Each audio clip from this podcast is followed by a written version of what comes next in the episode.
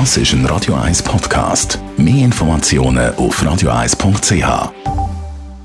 Radio 1 Umberto Tozzi. Du, es ist genau Viertel ab drei. Dr. Age. Der Vincenzo Paolino beantwortet die brennendsten Fragen rund ums Leben im Alter.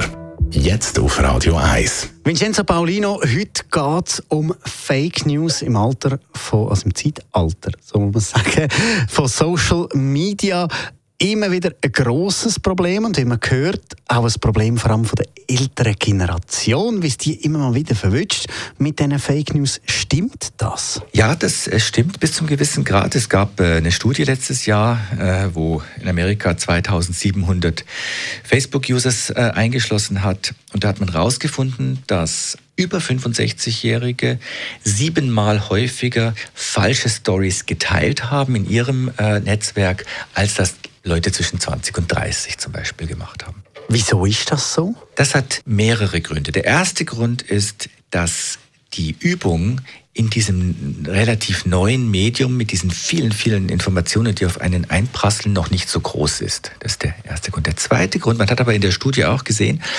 dass gewisse Botschaften, also Fake News Botschaften, gezielt gerichtet waren an diese Personengruppe. Also man weiß heute, dass in den russischen Trollfabriken, wo Leute sitzen und bezahlt sind dafür, falsche Stories zu erfinden, dass die genau dann in den Newsfeed hineingeschoben wurden von Menschen mit dieser Altersstruktur.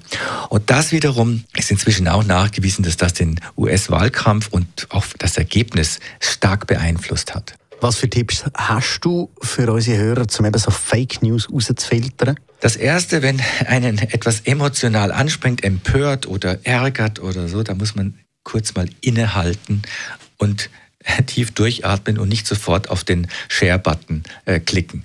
Das gilt übrigens für Ältere und auch für Jüngere. Ähm, denn derjenige, der so eine News macht, die einen so wirklich emotionalisiert, der hat dahinter eine Absicht. Und die muss man erstmal erkennen. Und das braucht einen Moment lang Zeit. Also nicht sofort reagieren ist mein erster Rat. Also gut, tief durchschnaufen und dann? Genau, also erstens mal, wie ist der Titel? Ist das ein sehr reißerischer Titel. Sind da vielleicht drei, vier Ausrufezeichen dahinter? Das ist für mich immer schon ein Zeichen, dass es wahrscheinlich ein Schmarrn. Ähm, und das andere wäre, dass man in die URL-Zeile oben im Browser schaut. Wenn da zum Beispiel 20 Minuten als, als Quelle ist und das hat dann zwei N hinten, 20 Minuten, dann ist das eine falsche URL und daran sieht man sofort, das kommt nicht von diesem Medium, sondern ist ein Fake.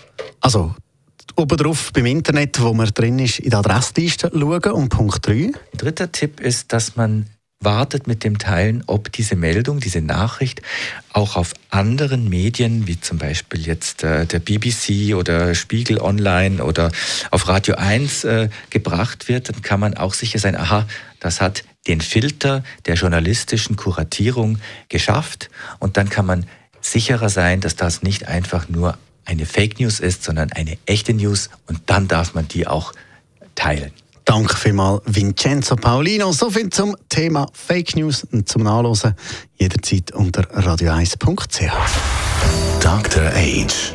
Jeden Sonntag auf Radio 1. Unterstützt von Alma Casa. Wohngruppe mit Betreuung und Pflege rund um Tour. www.almacasa.ch Das ist ein Radio 1 Podcast. Mehr Informationen auf radio1.ch.